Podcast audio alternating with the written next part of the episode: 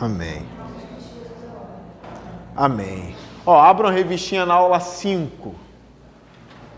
Revistinha na aula 5. Vê se o Adalto tá com a revistinha aí, Henrique. Qualquer coisa. Aí senta um pouquinho mais para cá com teu pai. Só pro Henrique colar de tu que ele esqueceu a dele. Aula 5 da revistinha. Ainda na, na página 15, tá bom? A aula vai ser na página 15, página 16, e a gente ainda vai para 17 também. E 17.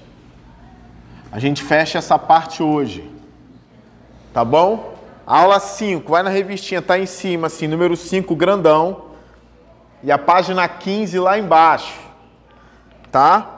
Então, olha só, hoje nós vamos estudar uma doutrina essencial para a fé cristã. Tá? A gente, eu falei um pouquinho, eu dei uma palhinha na aula passada do que seria essencial e do que não seria essencial. Então eu queria começar a aula perguntando para vocês, só para relembrar. Sim, pode ter coragem. Não precisa ficar com timidez não, sem covardia. O que seria, ou melhor, eu quero que vocês me digam uma doutrina essencial para a fé cristã. É aquele tipo de doutrina que se a gente negar, a gente se torna herege. Isso é uma doutrina essencial, tá bom? É algo que não dá para negociar. Se eu sou crente de verdade, eu tenho que concordar com essa doutrina. Não há espaço para dizer, não concordo com ela. Se você discorda, então tu não é crente. Então me fale uma doutrina essencial para escrever aqui no quadro. Uma. Nascimento virginal. Se tem um cristão que diz, eu não acredito que Jesus nasceu de uma virgem, ele é cristão? Aí ele vai acreditar que Jesus nasceu do quê? Do sexo entre José e Maria? Foi como eu, como você? É uma doutrina central, né? Então, nascimento virginal de Cristo, né? Vou escrever aqui porque vai ter gente que chega aí depois e não entenda. Se algum pastor negar isso aqui, ele provavelmente é um pastor ateu. Tem pastor que é ateu. Ele vai usar a linguagem do cristianismo, ele vai pegar a Bíblia, ele vai andar com a Bíblia embaixo do braço, mas ele, por ser muito estudado, por ter feito várias faculdades, ele acha que ser ateu é mais inteligente. Só que ele não vai dizer para a igreja publicamente, sou ateu. Ele vai fingir ser cristão. Tem vários pastores ateus, tá? Quem vai para o seminário teológico prova disso. Você vê o professor ensinando coisas assim, ó, esse cara é ateu, ele não é cristão, não. E ele é pastor, né? Recebe um bom salário, recebe da, da universidade que ele dá aula, do seminário, tá? Uma outra doutrina essencial, diga para mim. Trindade. Trindade. A trindade é essencial? Tem certeza que ela é? Ó, se a trindade não for essencial, a gente tem que escolher quem não é Deus ali dentro. É ou não é? Se eu falar ah, a trindade não é essencial, é fé cristã, pode negar a trindade, calma aí. Se eu nego a trindade, eu vou ter que dizer quem não é Deus. Aí eu vou falar, não, o Pai é Deus com certeza. Aí tu fala, e Jesus? Aí eu vou ter que dizer, ó, Jesus não. Aí eu sou cristão se eu falar isso? Não sou cristão. Se eu falar, ó, Jesus é até Deus, mas o Espírito Santo é só uma força, uma energia. Ele não é uma pessoa, ele não é divino. Ele é só uma energia. Eu não sou cristão se eu falo isso. Entende? Ó, por exemplo, os testemunhas de Jeová, o Espírito Santo é uma força, é uma energia. Eles não são cristãos. Se eles disserem assim, eu sou cristão, um testemunho de Jeová falar, você diz, você não é cristão. Tá bom? Você é um herege. Tá bem? Ah, Jesus é um Deus, mas é um Deus menor. Não tem como ele ser um Deus menor. Se ele é um Deus menor, ele surgiu de onde? Como? Ah, Deus criou ele. Se Deus criou ele, ele não é Deus, ele é criatura. Tá vendo como as heresias E isso é, de fato, surgiu na história da igreja, tá? Com Ário e com outros aí que eu vou citar. Tá bom? Trindade essencial, nascimento virginal. Eu só quero mais uma essencial para encerrar esse assunto. Ressurreição, quem falou outro? Inerrância das escrituras e ressurreição. Se alguém nega a ressurreição de Cristo e a nossa no futuro, é cristão? Não é cristão. É falso cristão. E aquele também que diz que a Bíblia não é inerrante palavra de Deus, também não é um cristão. Ele vai, vai crer em quê? Ele vai inventar o quê? Ele vai inventar a, pró a própria doutrina dele, né? Vou botar aqui, palavra de Deus. Tá? E existem outras. Existem outras. A encarnação, a humanidade de Cristo também, que nós vamos estudar hoje. Então ficou bem claro aqui? Não podemos negar as doutrinas essenciais, tá? E existem as doutrinas periféricas, a que a gente pode discordar. Aí sim, a gente pode discordar, tá bom? Então, ó, as doutrinas essenciais estão aqui dentro, tá? As essenciais estão aqui dentro. As periféricas estão aqui, ó. Aqui a gente pode brigar, discordar, tá bom? Então, diga para mim uma doutrina periférica que eu posso dizer que eu não acredito e continuo sendo cristão. Fala um pouquinho mais alto. O dom de línguas. Fernando vai logo na, na firme. Ó. Dom de línguas. Mas olha só. Está na Bíblia? Está na Bíblia. O que está querendo dizer? Provavelmente. Tem gente que acredita que o batismo com o Espírito Santo é evidenciado com o dom de línguas, certo, Fernando? Que você não é batizado com o Espírito Santo se você não falar em língua. Para a gente, isso não é correto. Se você nasceu de novo, você é um cristão, você recebeu o Espírito Santo, você é batizado com o Espírito Santo. Tá bom? Língua é um dom. Profecia é um dom. Batismo com o Espírito Santo é coisa séria. Todo crente verdadeiro é batizado no Espírito Santo. Pode falar. Deus fala que um só batismo. Exatamente. Nós é, reconhecemos que somos pecadores, nós somos selados no Espírito Santo da promessa. Efésios capítulo 1. Quer ver? Abram aí a Bíblia, Efésios capítulo 1, por favor.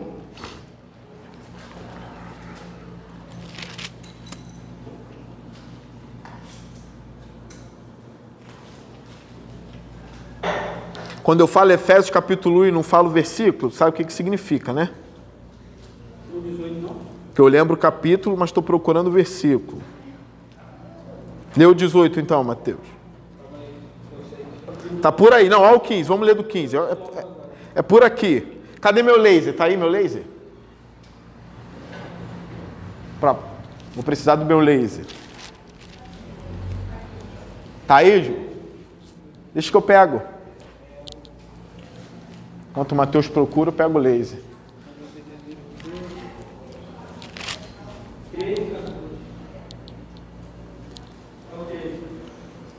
Efésios 1, 13.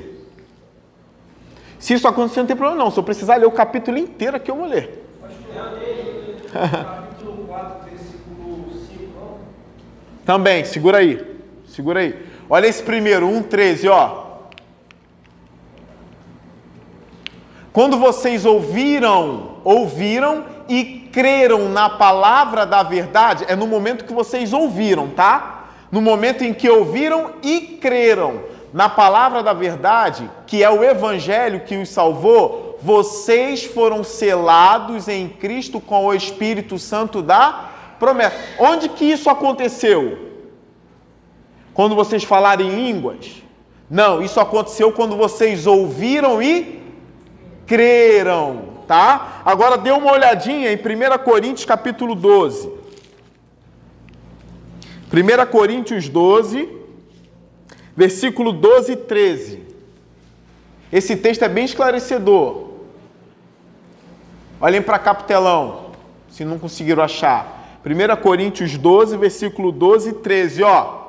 Ora, assim como o corpo é uma unidade, embora tenha muitos membros, e todos os membros, mesmo sendo muitos, formam um só corpo. Assim também com respeito a Cristo, pois em um só corpo todos nós fomos batizados em um único Espírito. Esse texto não fala de batismo nas águas. Esse texto fala do batismo em que? No? É muito claro, ó. Pois em um só corpo todos nós fomos, não é só os que falam em línguas, é todos nós fomos batizados em um único Espírito, quer judeus, quer gregos, quer escravos, quer livres, e a todos nós foi dado beber de um único Espírito. Olha como o texto aqui é muito claro, só não vê quem não quer, né? Então olha só, nós eu sou um corpo, eu tenho dedo, olho, mão, boca, né? Se eu falar assim, não, a boca foi batizada com o Espírito Santo, por quê? E os dedos? Assim é o corpo de Cristo. Todos os que estão no corpo de Cristo foram batizados no Espírito de Deus. Em um único Espírito foram batizados. E aqui ainda usa a linguagem de beber do Espírito. Ó. E a todos nós foi dado beber de um único Espírito. Tá bom? Então eu creio que todos os cristãos genuínos foram batizados no Espírito Santo. Agora, dom, aí busque o seu. Tá bom? As pessoas falavam em língua? Falavam em línguas. Profetizavam? Profetizavam. Paulo chega a falar de dons de cura, dons de cura, mas a mão tem uma função, o pé tem outra, o joelho tem outra, o olho tem outra, a boca tem outra função. Cada um realiza a sua função. Eu conheço gente oprimida porque nunca falou em línguas e acha que não é batizado com o Espírito Santo oprimida por isso, oprimida. Tem gente que tinha dom de, de palavra, dom para ser pastor e não foi pastor porque nunca falou em línguas. Porque determinadas denominações não levam ao presbitério e nem ao pastorado pessoas que não falam em línguas. O cara pode até curar o aleijado, se ele não fala em línguas, ele não vai, não vai ser presbítero. Isso é estranho. O cara pode ser o que mais ama na igreja, ele ama muito, tem o dom do amor, que é o maior dom, mas se ele não fala em línguas, ele não é pastor. Se ele não fala em línguas, ele não é presbítero. Se ele não fala em línguas, ele não é diácono. Meu Deus, isso aí é uma das maiores contradições de uma denominação que eu já vi. Tá? Não sejamos assim. Então, podemos discordar? Sim. Só mais um ponto periférico aí que a gente pode discordar. Mais um. Vai Fernando de novo, vai lá. Predestinação.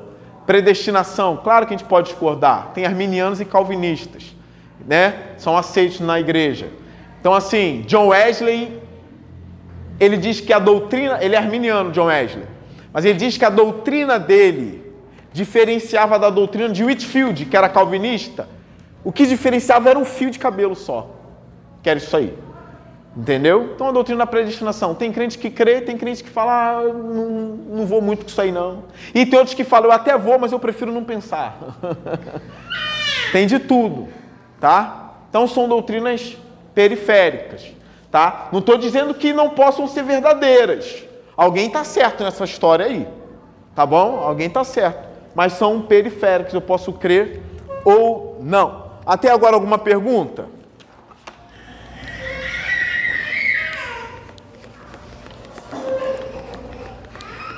Nenhuma, né? Então, olha só, nós vamos entrar agora numa doutrina essencial para a fé, que é a humanidade de Cristo. Quem aqui discorda que Cristo era plenamente humano, levanta a mão. Humanidade de Cristo. Ele era humano quantos por cento? 30, 40, 50, 70, 90, 99% humano, ou ele era 100% humano? Cristo, que a gente louva, adora na igreja, ele era 100% humano mesmo? Então vou botar aqui. 100%. É para lá ou para cá? Agora esqueci. Porcentagem é para lá? Por outro lado, né? Viu? Tem que ser honesto para não pagar mico. Para cá, né? Isso aí, vocês veem como eu estudei pra caramba matemática. Porcentagem. 100% humano. Quem diz que ele era 50% humano é herege. Não pode. Tá? Então olha só na sua revistinha aí. A gente está estudando teologia pesada. Falar de cristologia é pesado demais. São muitas perguntas. Ah, se ele era humano, ele podia ser tentado? Tem aquela ideia, o diabo tentou tentar. Eu até entendo os teólogos que defendem isso, alguns até agora, mas estranho, tentou tentar. Tentou tentar. A gente vai pensar. Se ele era humano, ele foi tentado sexualmente? Foi tentado sexualmente? Ele foi tentado na gula? Ele foi tentado. Eu acredito biblicamente, ó, já estou pulando, né? Que o diabo tentou ele naquilo que era visível. Se tu és o filho de Deus. Logo após o batismo, qual foi a voz que veio dos céus? Logo após o batismo dele? A voz de Deus, né? Dizendo que este é o meu filho Logo após isso, a Bíblia fala: e o Espírito Santo levou ao deserto para ser tentado. É intrigante que o próprio Espírito Santo, depois do batismo, leva ele para o deserto, o Espírito Santo, e leva para ser tentado. E é lá, depois dele ouvir a voz: Este é o meu filho, que o diabo diz: Se tu és o filho de Deus, transforma essas pedras em pães, sabendo que ele estava com fome. Por exemplo, John Bunyan escreveu O Peregrino, não foi? O Peregrino nada mais é do que radiografia do próprio John Bunyan, do próprio autor. Se você for ver a peregrinação do cristão, é a vida do John Bunyan. Quem leu a autobiografia do John Bunyan, o que, que seria uma autobiografia? Quem sabe me dizer, levanta a mão. Uma autobiografia seria o quê? Escrever sobre si mesmo. O que seria uma biografia? Alguém escrevendo sobre outro. Correto? Então, se eu escrevo sobre o irmão Batista, a vida dele e tudo mais, eu estou fazendo uma biografia. Agora, se eu escrevo sobre a minha própria vida, é uma autobiografia.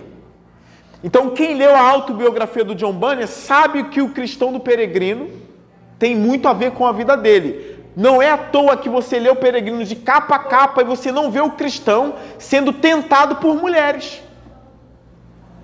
Não vê. Aparece preguiça, aparece o volúvel, aparece um monte de coisa.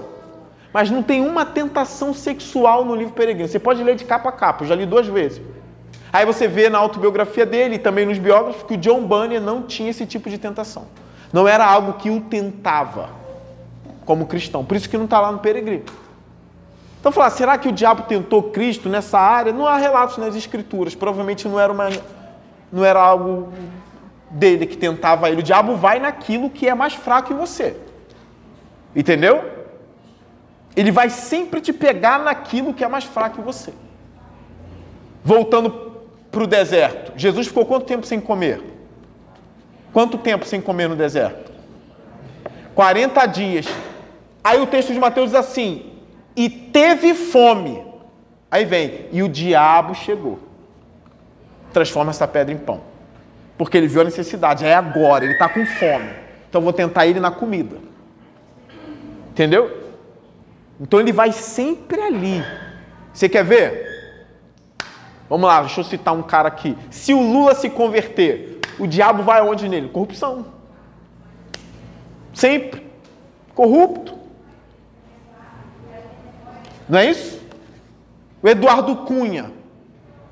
Esse já se dizia convertido, né? Mas se converter de verdade, o diabo vai aonde?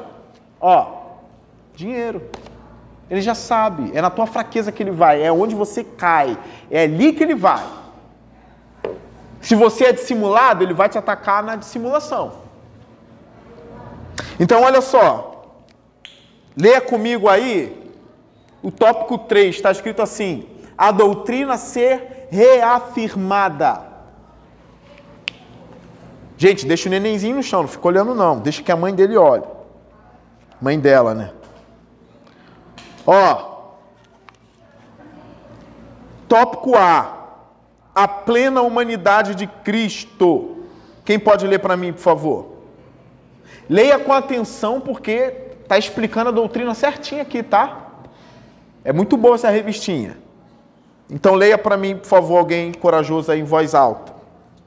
As escrituras apresentam claramente Jesus como totalmente humano e totalmente divino. Ele é uma pessoa, mas tem duas naturezas, uma humana e a outra divina. Para aí. Como é que é essa história? Jesus ele era 100% homem, humano. Mas ele também era o quê? 100%? Hã? Deus. Jesus era quantas pessoas? Jesus era quantas pessoas? Hã? Uma. Isso aí, vocês estão certos. Uma pessoa. Mas nessa pessoa existiam duas ou essências, tá? As duas linguagens são certas. Duas naturezas, tá bom? Que é a natureza humana e a divina, tá? Lembrando, ele é uma pessoa. Nessa pessoa tem duas. Em mim tem quantas naturezas? Em mim, eu, Leonardo. Tem quantas naturezas? Uma. Em você também. Nele não. Ele tinha duas naturezas.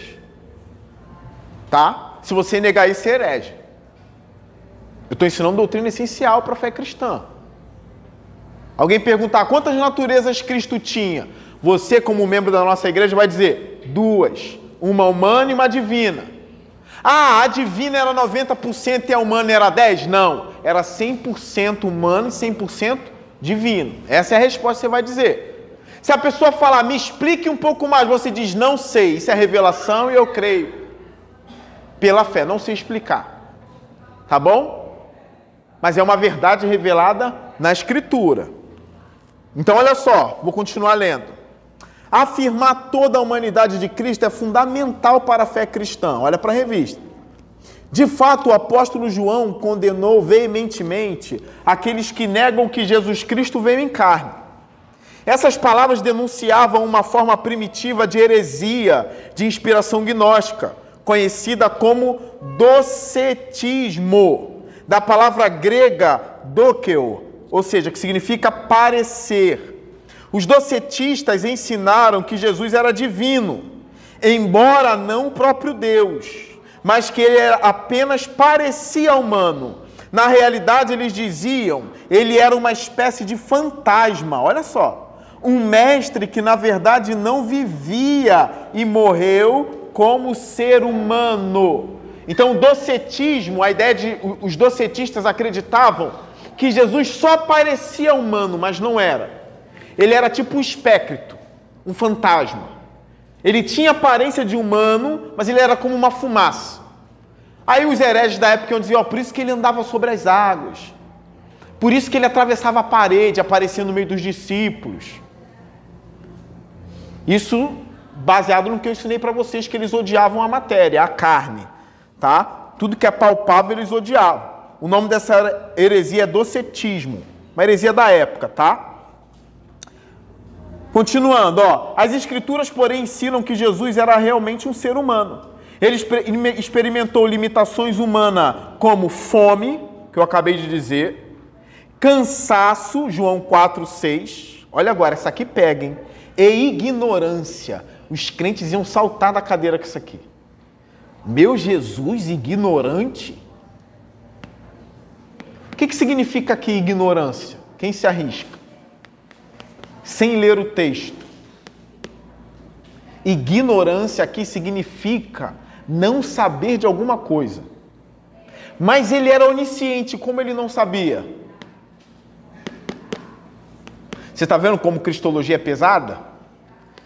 Porque o onisciente sabe tudo. Como pode ele não saber de algo? Põe para mim aí Marcos 13, 32, Ju. Onde que eu botei o, o aparelho? Ah. Olha isso aqui. Quanto ao dia e a hora, ninguém sabe. Para a gente entender, né? Ele está falando do fim dos tempos. Ó. Assim também, quando virem estas coisas acontecendo, saibam que ele está próximo, está às portas. Ele está falando da própria vinda dele, da volta, a segunda vinda dele. Ó. Eu asseguro a vocês que não passará esta geração até que todas essas coisas aconteçam. Os céus e a terra passarão, mas as minhas palavras jamais passarão. Quanto ao dia e a hora, ninguém sabe, olha isso. Nem os anjos no céu, nem o filho. Quem é o filho aqui com F maiúsculo? Nem o filho sabe, ele está dizendo aqui senão somente o Pai. Ele estava dizendo aqui nessa época para os discípulos que ele não sabia nem o dia e nem a hora que ele voltaria, só o Pai. Mas ele é onisciente, e agora? Quem consegue responder isso? As duas naturezas, né? Será que ele podia, por ser Deus, optar por não saber? Estou humilhado, eu me esvaziei. Filipenses 2, né? Mesmo sendo igual a Deus, não usurpou ser como Deus, mas antes se esvaziou, assumindo a forma de servo. Deixei isso com o Pai. Mas se tu quiser saber, se eu quiser saber, eu vou saber, mas eu não quero. Deixa essa onisciência dentro de mim guardadinha aí, eu não vou saber. Conseguiram entender isso? Ele encarnado, ele era onipresente. O que é onipresença? Quem sabe me dizer? Onipresença significa o quê? Está em todos os lugares, né? Está tendo culto hoje aqui na Coreia do Sul. Se bem que é o horário, né? Enfim, deixa eu falar um outro. culto aqui em Brasília, pronto. O Espírito Santo está aqui e está em Brasília, não é? Porque ele é onipresente, não é isso? Mas Jesus, quando estava em Samaria, ele estava só em Samaria. Ele não estava em Samaria e em Jerusalém ao mesmo tempo. Por quê? A onipresença deixa ela ir onde está. Tanto é que quando ele queria saber as coisas, ele falava. Ele conseguia ver e ouvir os pensamentos dos fariseus. Vocês lembram de alguma cena? Quando descem o paralítico e ele fala que. Essa cena do paralítico. Capítulo 2, né, Mateus? Que ele perdoa pecados e os fariseus, ele diz para o paralítico que seus pecados estão perdoados. Os fariseus começam a se questionar no, no interior, né? Só Deus pode perdoar pecados. Ele, ó, o que, que, é mais fácil, perdoar pecado ou dizer levanta-te anda? Para saber que o Filho do Homem tem poder para perdoar pecados, eu digo levanta e anda. O homem levantou, ou seja, ele estava sabendo o que os fariseus estavam pensando ali. Mas ele poderia optar por não saber? Poderia.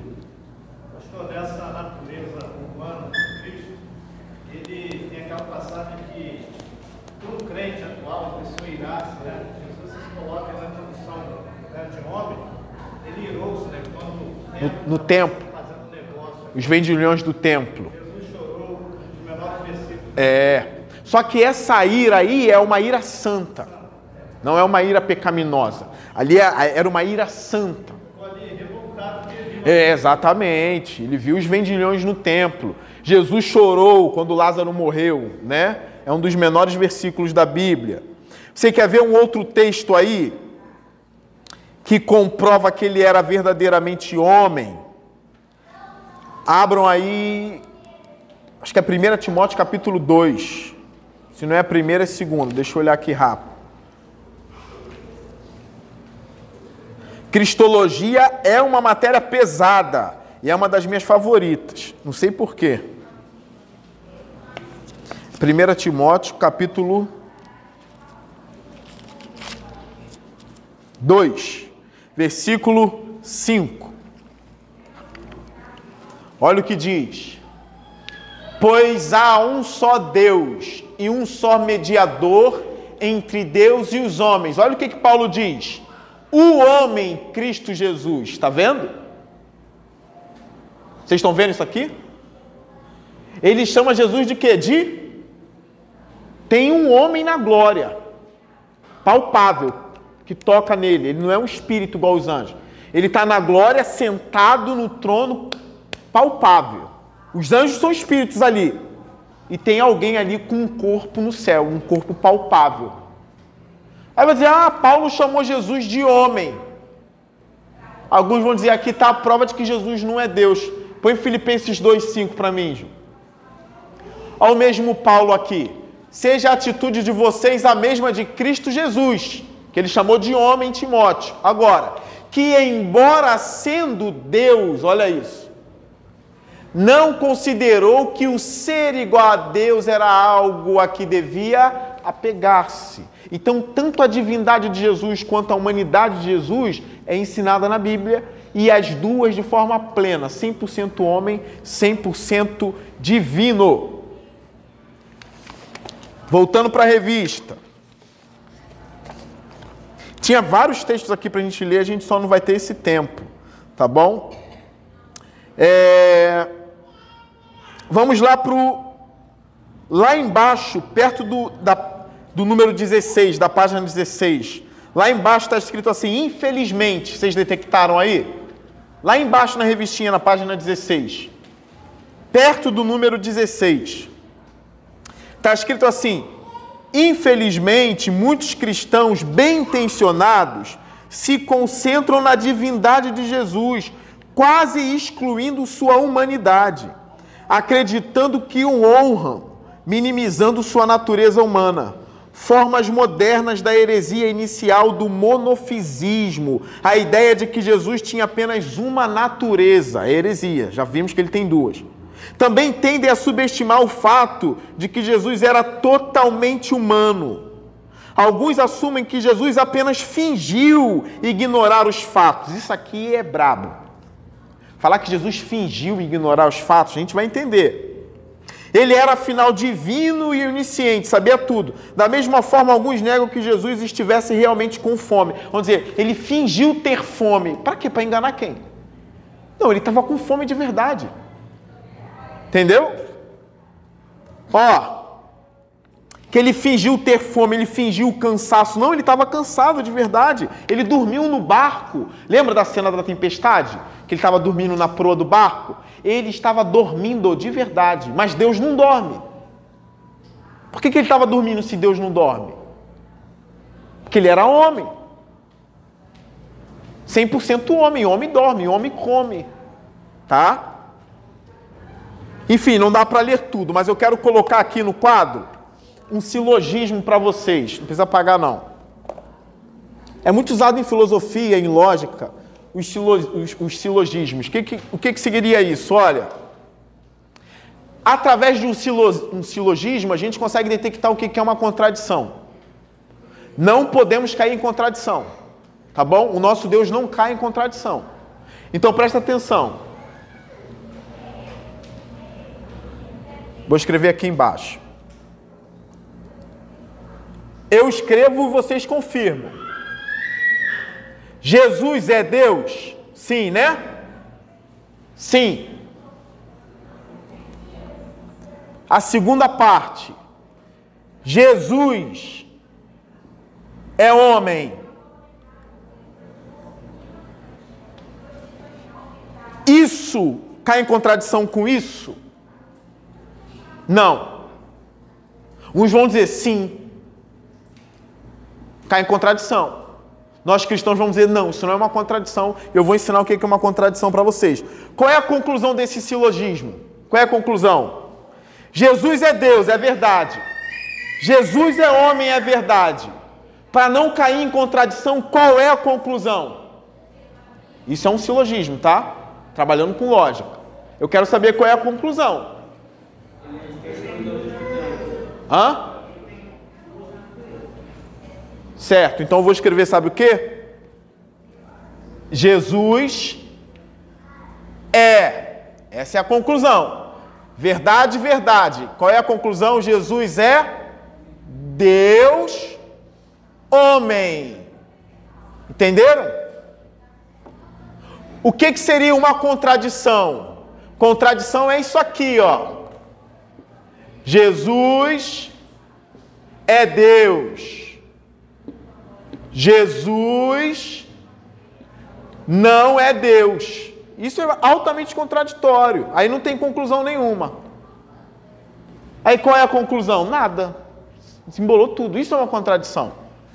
É o negar a primeira alternativa. Tá bom? Se eu falar que a cor da minha pele é branca e na segunda alternativa falar a cor da minha pele não é branca, contradição. Tá? Então a fé cristã não cai em contradição. Jesus é Deus, Jesus é homem. Conclusão: Jesus é Deus, homem. As duas naturezas. Tá bom? Ele é conhecido assim: Deus, homem. Não é Deus ou homem. Deus, homem. Isso aí é doutrina sagrada do cristianismo. Nós chamamos até de dogma. Mexe nisso não, por favor. Isso é um dogma da igreja, parecia até católico agora, mas essa ideia de dogma é antes do romanismo, tá? É um dogma da igreja e tá ali. Não mexam nisso. Ó, quando a gente lê, vou apagar, tá? Quando a gente lê, por exemplo, esses nomes feios aí que a gente leu na revistinha, por exemplo, docetismo. O que é docetismo? Nesterionismo. O que é nesterionismo? Eutiquianismo. Normalmente isso vem por causa do nome de algum homem. Por exemplo, leonardismo seria uma heresia minha. Aí depois de mil anos, você fala assim, vocês já ouviram falar no leonardismo? Não, porque normalmente pega o nome do cara e marca a heresia com o nome dele. Ele fica marcado na história como herege. Tá bom? Então, por exemplo, Nestório. Vou escrever o nome dele aqui. Ele existiu, ele é do, do ano 370 depois de Cristo. Viveu até 440, por aí, se eu não me engano. Ó, Nestório é um herege da igreja ele tentou separar as naturezas, ao ponto de dizer que Maria não era mãe de Deus, que ela era mãe só da parte humana. Ou seja, então ele preferiu dizer Maria, mãe de Cristo e não de Deus. Então ele separou. A divindade foi para onde? Se não estava ali na barriga dela o Deus homem. O Deus homem estava ali. O que, que a gente vai ter que fazer? Tá só o humano ali e o divino está vagando pela cabeça de Maria assim, esperando ele nascer para entrar? Óbvio que não, é a natureza, está nele. Está no bebezinho ali, o Deus homem. Entendeu? Então Nestor ele tentou dividir as naturezas. Não dá para dividir, irmãos. Não dá, não tem como dividir elas. Pastor, foi Oi. ele que ensinou, por exemplo, lá em Marcos 5 diz da de sangue. Aí a mãe encosta Jesus, aí sai virtude. Sai virtude. Era naquele segundo é Deus. Depois não é mais. Cinco segundos depois ele pergunta, quem me tocou? Aí ele, Aí ele é homem. Cara, isso é heresia. Foi ele que começou com isso. É como se fosse um esquizofrênico, entendeu? E agora fui Deus. Sou homem. Separou as coisas. Só não sabia o nome do cidadão, agora assim. É, fosse bipolar, alguma coisa assim. Oi.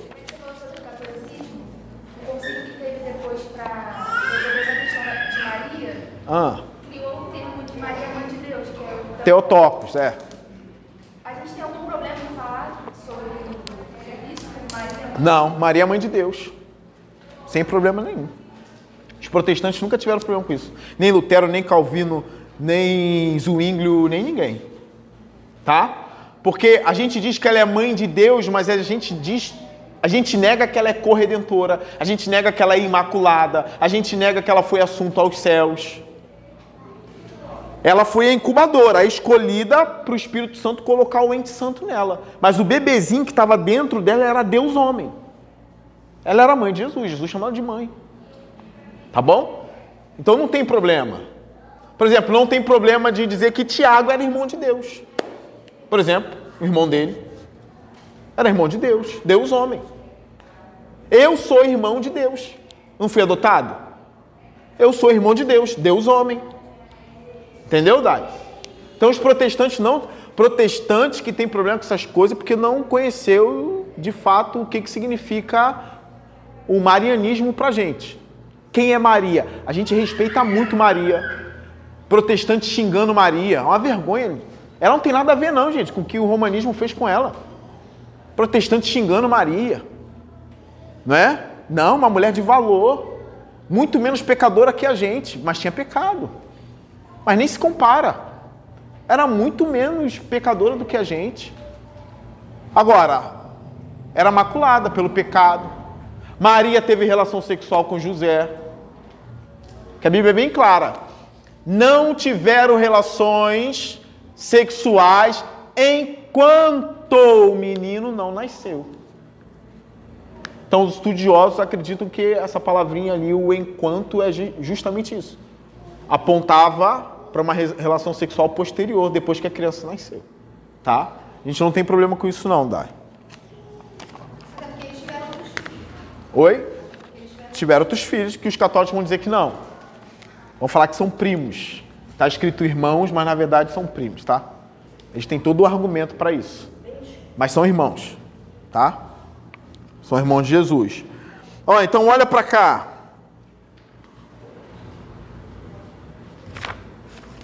Vamos pular para a página 17.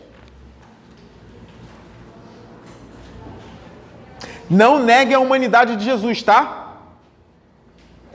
Que tem crente que só vê Jesus como Deus. Não, ele é homem também. Deus homem, melhor dizer assim. Olha a parte B da revistinha aí.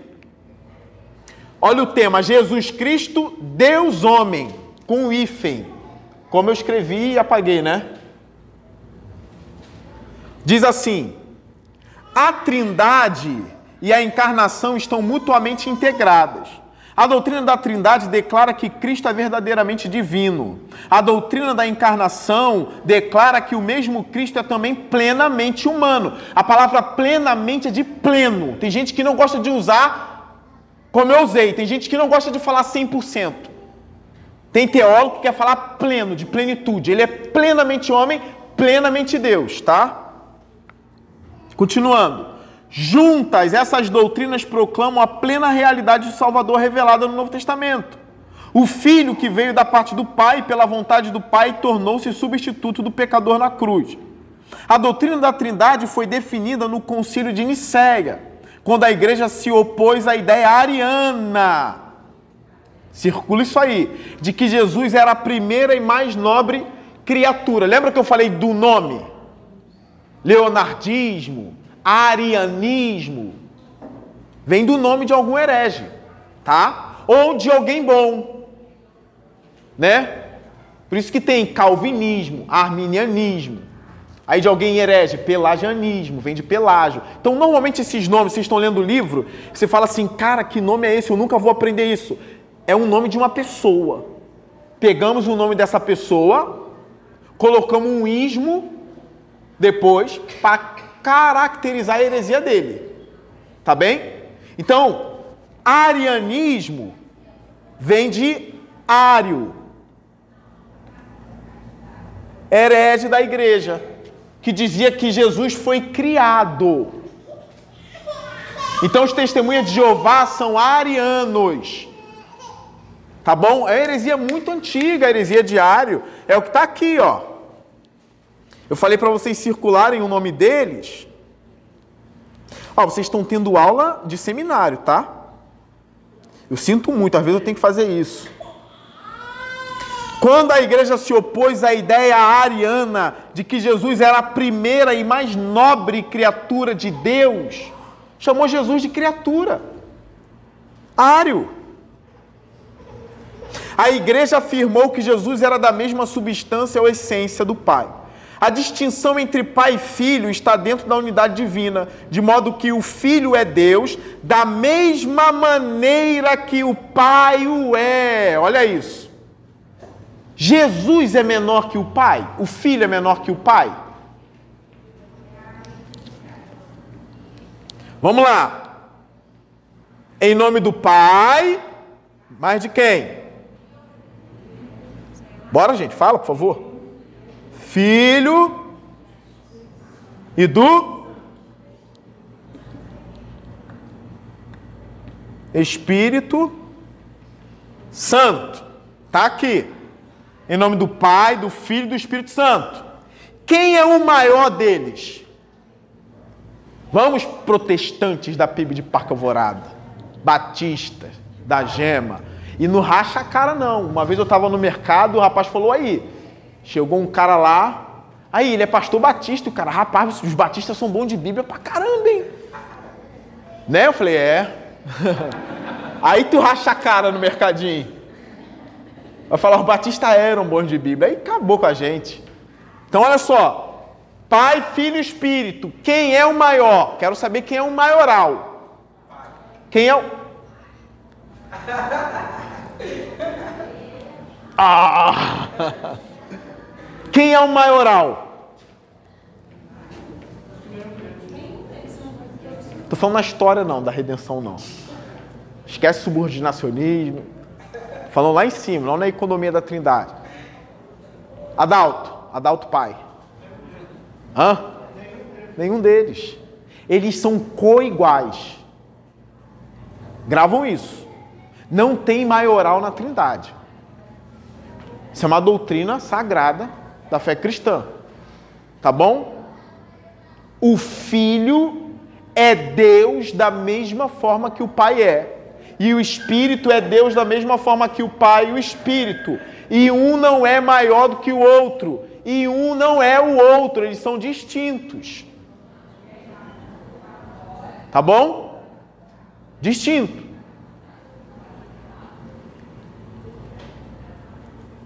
Gravem isso, como está aqui.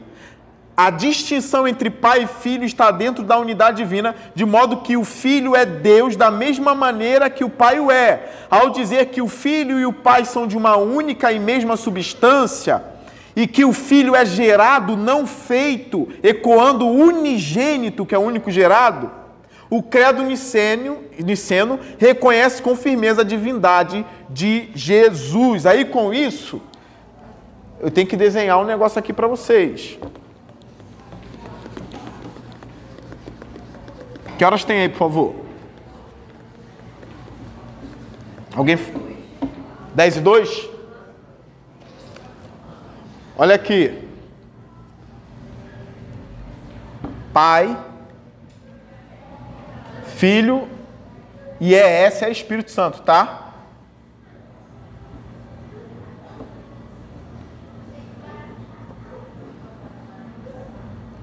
Aqui no meio está Deus. A palavra Deus, tá? Isso aqui é a Trindade. Tá bom? Pai, Filho e Espírito. Isso aqui é essência. Deus é isso aqui. Nesse Deus existem três pessoas divinas. Deus é a essência, Deus. Nesse Deus existem três pessoas distintas, tá bom? Ou seja, Pai, Filho e Espírito. O Pai não é o Filho, o Filho não é o Espírito, o Espírito não é o Pai. Mas são três pessoas na divindade. Gravaram isso? Tá aqui, doutrina da Trindade. Antes de existir história, eles estavam lá. Pai, Filho e Espírito. Se quiser desenhar ali como eu desenhei, eu não gosto muito de desenhar, não. Eu fiz o desenho preferido dos, dos teólogos. Tá? Só para a gente ter uma ideia. Então, olha só. Como o Mateus falou, esse camarada aqui, o Nestório, esse aqui,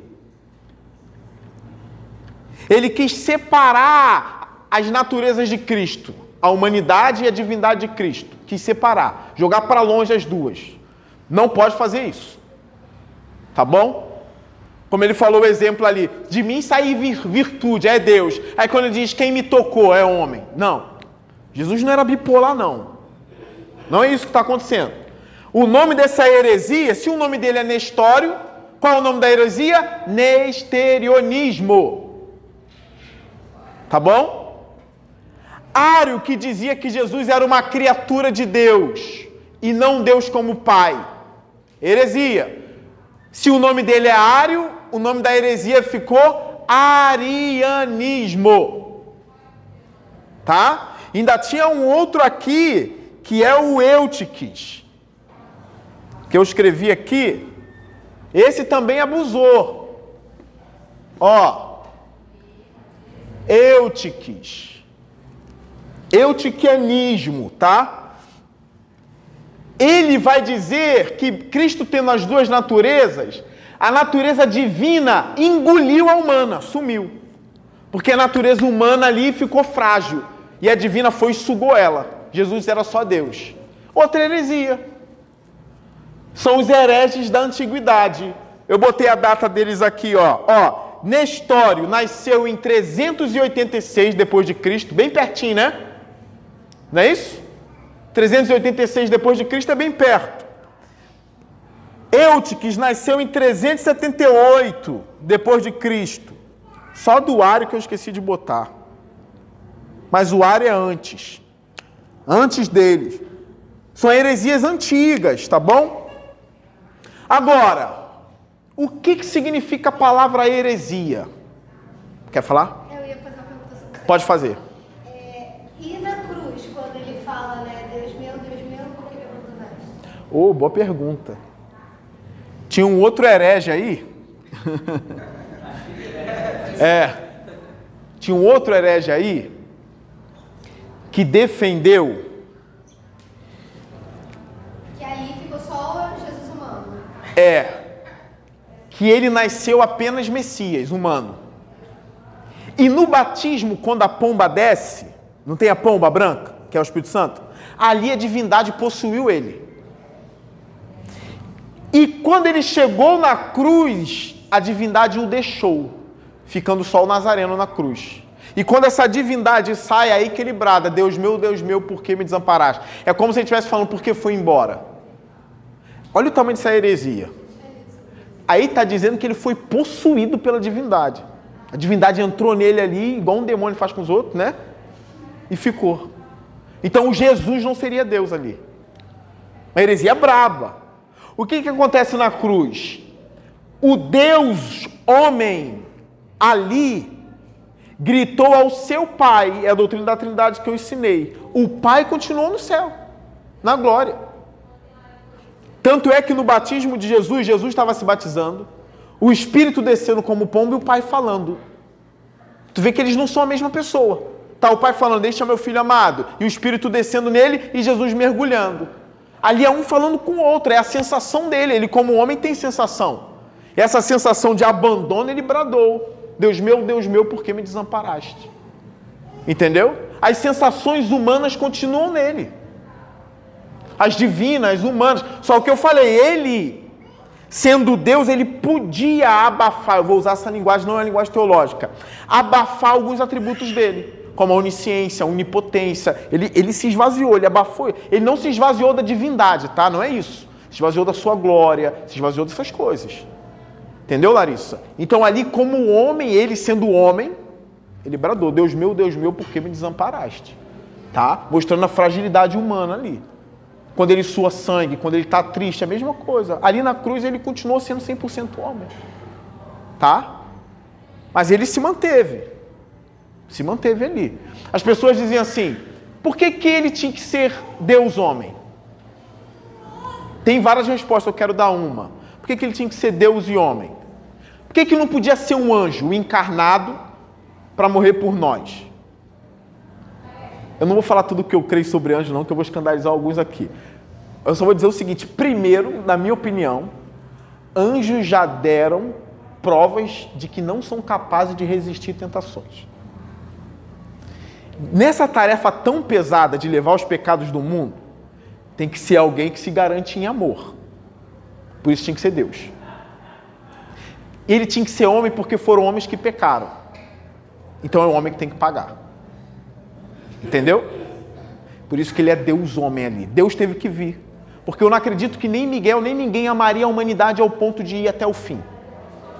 Na minha opinião, anjos já deram provas de que, quando foram tentados, eu não estou falando só da rebelião lá com Lúcifer, não. Estou falando de uma outra, uma outra parte que eu não vou falar aqui. Mas já deram provas de que eles não suportam uma epifania, uma encarnação de alguma forma. Andando por aí. Anjos andaram como homens na terra, vocês sabem, né? Comeram. Anjos comeram. Ló não fez comida para os anjos de Sodoma? Abraão não fez comida para os anjos? Mas eles não estavam em espírito. Hebreus 13 fala o quê? Que muitos acolheram anjos em sua casa sem o saber. Qual é a maneira de eu acolher um anjo em minha casa sem saber? É ele vindo com cheiro de homem, com roupa de homem, com fala de homem. Isso é uma, uma epifania. Oi. Por isso que. É, Graciela, é por aí. é por aí, Graciela, é por aí. Fala, Felipe. Outra criatura não aguentaria o. Porque Não, nenhuma criatura aguentaria aquilo. Não, tem que amar muito. o. Exatamente, ele tinha que ser Deus homem ali. Homem porque foram homens que caíram, um homem que tem que pagar. Deus porque ninguém ama como Deus e ninguém suporta aquilo ali como Deus suportaria. Tá bom? Então assim, caminhando para o final da aula, tá? Os hereges ficam marcados na história, então não sejam hereges, por favor. Hereges devem ser excluídos da igreja. Por favor, não, eu não quero excluir ninguém, nem quero ser excluído. Então, se eu estiver indo para uma heresia, me ajudem. É por isso que vocês precisam conhecer, né? Pastor, isso é heresia, cuidado. Doutrinas essenciais, não podemos negar. Tá bom? Heresia significa escolha, opção uma opção individual. Heresia é isso. Só que aí ficou caracterizado como algo inimigo à fé. Eles foram separados, aqueles que fizeram as suas escolhas, as suas opções, os hereges. Tá bom? Existem hereges hoje? É por isso que você precisa estudar a palavra. É por isso que vocês precisam de mestre, porque nem tudo você vai absorver sozinho. Você precisa de alguém com uma capacidade dada pelo Espírito para ensinar você. Existem homens que vão lá no inferno e saem. O que, que eu quero dizer com isso? Estou falando no inferno, não, lago de fogo. Eles entram no submundo da teologia, lendo homens que são verdadeiros diabos e inteligentes como o diabo. E eles ficam comendo aquilo ali, comendo os textos deles, os livros dele. Ou perde a fé ou sai mais forte. Esses caras estão fazendo esse trabalho. Eles são mestres na igreja. Às vezes os pastores entram nesse submundo também. Precisa entrar, precisa ouvir hereges. Meu Deus, eu já perdi a conta de quanta besteira e quanto submundo da teologia eu já tive que entrar e depois para sair tirar aquilo de mim foi um processo. Agora eu tenho que fazer aquela lavagem, né? Começar a ler os contrapontos, começar a ler os caras tão intelectuais quanto. Tá bom? Toma cuidado, quer falar? Alguém quer falar alguma coisa, fazer alguma pergunta sobre isso? Pastor, a Oi. questão de Tiago, da... Ário, acreditava que Cristo era criado. isso. E aí você está falando das duas naturezas. Ah, Eu acho que. a maior- Porque chegou até a gente, né? a heresia permanece até hoje. né? até hoje. Testemunha de Jeová ariano. É, deixa eu falar uma prova disso. Acho que a maior diferença quando a gente assume que Cristo é homem Deus é que Cristo não foi criado. Ele assumiu a forma da criatura. Assumiu a forma de servo. É, porque se ele passar pelo processo de criação, ele não, aí sim, ele não pode ser Deus. Mas ele nunca passou pelo processo de se tornar, é, de ser feito criatura. Então- é. Então, mas ó, o que a gente tá, a, a briga diário era contra o verbo, não era nem a humanidade. Para ele o verbo foi criado, o verbo divino. Ele não estava nem focando muito no Cristo que saiu de Maria. Ele estava focando na geração de Cristo. Para ele não houve uma geração eterna. Para Ário houve uma criação em algum determinado momento da eternidade. Então esquece, quando se fala de Ário, esquece um pouco Maria e Jesus no ventre dela, porque os dedos de Jesus foram formados no ventre de Maria. Você está entendendo? O DNA de Jesus era o DNA de Maria, o sangue dele era o de Maria. Se ele fosse no laboratório fazer o exame de sangue Maria também, ia constar que ele era filho dela. Provavelmente os traços dele, do rosto, o nariz, tinha traços de Maria. Ário atacou o verbo, o espiritual. Para ele, em um determinado momento da eternidade, Cristo foi criado como a maior criatura do universo. Heresia. Entendeu? Porque a cristandade, as escrituras defendem que o verbo é o verbo eterno de Deus. É uma geração eterna de Deus ali. Então o Ara ele está focando na eternidade. É como se Jesus fosse quase um Deus menor. Um Deus menor. E aí eles começam a falar palavras boas. Não, era um Deus maravilhoso. Aí quando tu pergunta mais, mas ele é igual ao Pai, co-igual? Não, ele foi criado. Aí começa. Então é por causa disso que a linguagem é coeterno, coigual, coexistente. É a linguagem, Por causa exatamente. dessa linguagem. Por causa dessa linguagem. Pra, é- por exemplo, Filho, o Espírito e o Pai são coiguais. Não há superior na Trindade. É impossível. Tá bom? Então, olha só, olha algumas formas para a gente terminar a aula. Olha algumas formas trinitárias na Bíblia. Dê uma olhadinha. Eu vou passear com vocês. Vou passear com vocês. A gente vai passar uns 5 minutos, mas não tem, não tem problema não. Ó, vamos passear. Vamos passear. Vamos ver a- as bênçãos apostólicas? Vamos dar uma olhadinha nelas? Olha como Paulo terminava as suas epístolas. Vamos dar uma olhadinha primeiro em Filipenses. Vamos lá. Vamos dar uma olhadinha em Filipenses. Olha como ele termina. A, capítulo 4, versículo 20, 23, Ju. Vai aparecer aqui no telão. Olha lá, tá lá no quadro. No quadro não, telão. Telão não, parede. Ó. A graça do Senhor Jesus Cristo seja com o Espírito de vocês, amém. O cara termina a epístola dele falando de Jesus e a graça de Jesus. Filipenses. Vamos ver como ele termina Colossenses. 4,18. Colossenses.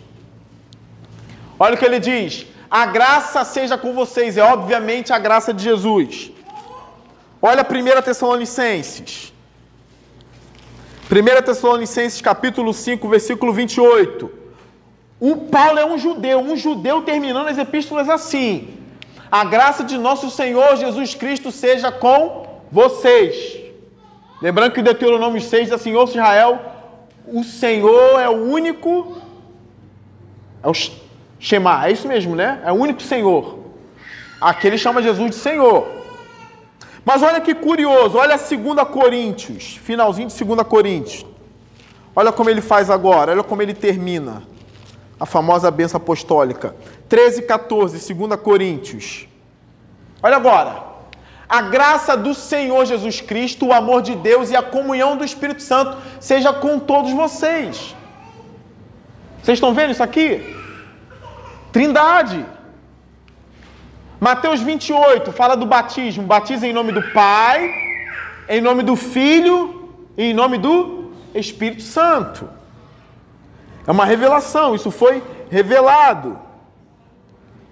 Vamos ver como Pedro termina, só por curiosidade. Vamos lá, vamos ler, vamos ler 1 Pedro, capítulo 5, versículo 14. É mais modesto que Paulo, mas tem Cristo também. Ó, saúdem uns aos outros com beijo de santo amor. Paz a todos vocês que estão em Cristo. 2 Pedro, olha como ele termina. 3,18. Cresçam, porém, na graça e no conhecimento de nosso Senhor e Salvador, Jesus Cristo. A Ele seja a glória agora e para sempre. Amém. Gente, isso aí é o quê? A quem seja a glória? Agora dá uma olhadinha, Apocalipse capítulo 1. A gente está dando Apocalipse toda quarta aqui na igreja, né?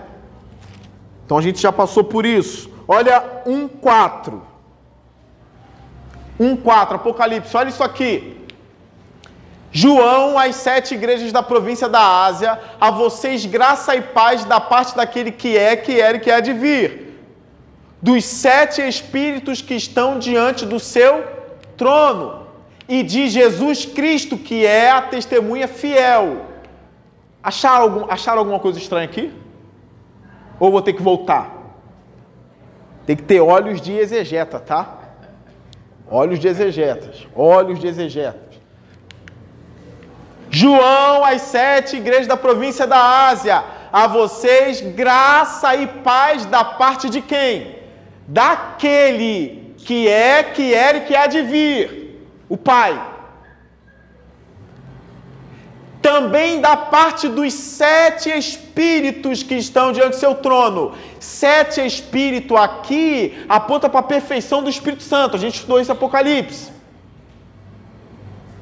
Tá? Perfeição do Espírito Santo. Da parte daquele que é, que é e que há de vir, da parte dos sete espíritos que estão diante do seu trono, que é o Espírito Santo, e da parte de Jesus Cristo. Fórmula trinitária no capítulo 1 de Apocalipse, quase ninguém nota.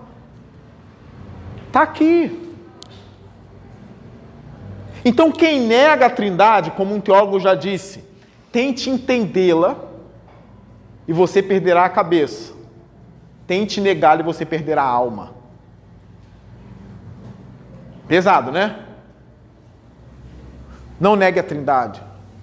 Não negue a encarnação de Jesus. Não negue Trindade, óbvio, divindade do Pai, do Filho e do Espírito Santo, ressurreição literal de Jesus Cristo, a volta de Jesus Cristo, a morada eterna dos santos. Não negue nada disso, tudo é essencial. Nascimento virginal. Não neguem nada dessas coisas. Aqui a gente termina a nossa aula sobre essa doutrina tão essencial. Acho que eu não tenho mais nada para falar sobre isso. Graças a Deus finalizei essa parte de cristologia, graças a Deus. Tá bom? Tem outros assuntos que depois a gente vai falar mais, principalmente sobre as tentações de Jesus, não é? Mas hoje não dá mais tempo, tá bom? Alguém tem alguma última pergunta para eu finalizar? Quer saber um pouquinho mais sobre Cristo agora na a última tacada da aula? Dúvidas, críticas? Hã? Fala, Felipe. Quando a gente diz muito era, mas no caso, Não estou ouvindo. a gente diz muito era, mas como ele é Deus, homem, ele ainda é. Por isso que o senhor disse que tem um homem no céu, né? Tem um homem no céu, é. Deus homem. Tá bom? É, Ele não virou espírito depois que passou das nuvens, não, tá? Gente que acha que ele subiu em corpo e virou espírito, e uma fumaça e subiu. Não, não. Ele foi em corpo, ele está em corpo lá na glória, sentado. Tá bom? Podemos finalizar ou mais perguntas? Deu para aprender bastante? Por favor, não tentem ser modernistas, tá? Creiam naquilo que a Bíblia diz e nos revela, tá bom? Vamos crer na palavra de Deus sem vergonha, sem vergonha do que o mundo diz ou fala e vem contra nós. Não vamos ter vergonha disso, tá bom? Podem chamar a gente de ultrapassados e tudo mais. Nós não negociamos as doutrinas essenciais da fé cristã, tá? Nos pontos periféricos a gente tenta ir se ajustando. Vamos orar para terminar a nossa aula. Nosso culto da manhã é um pouquinho mais curto, então a gente tira maior tempo para a. Então vamos orar ao Senhor. A orou para começar e nosso irmão Fernando vai orar para terminar. Por favor, Fernando.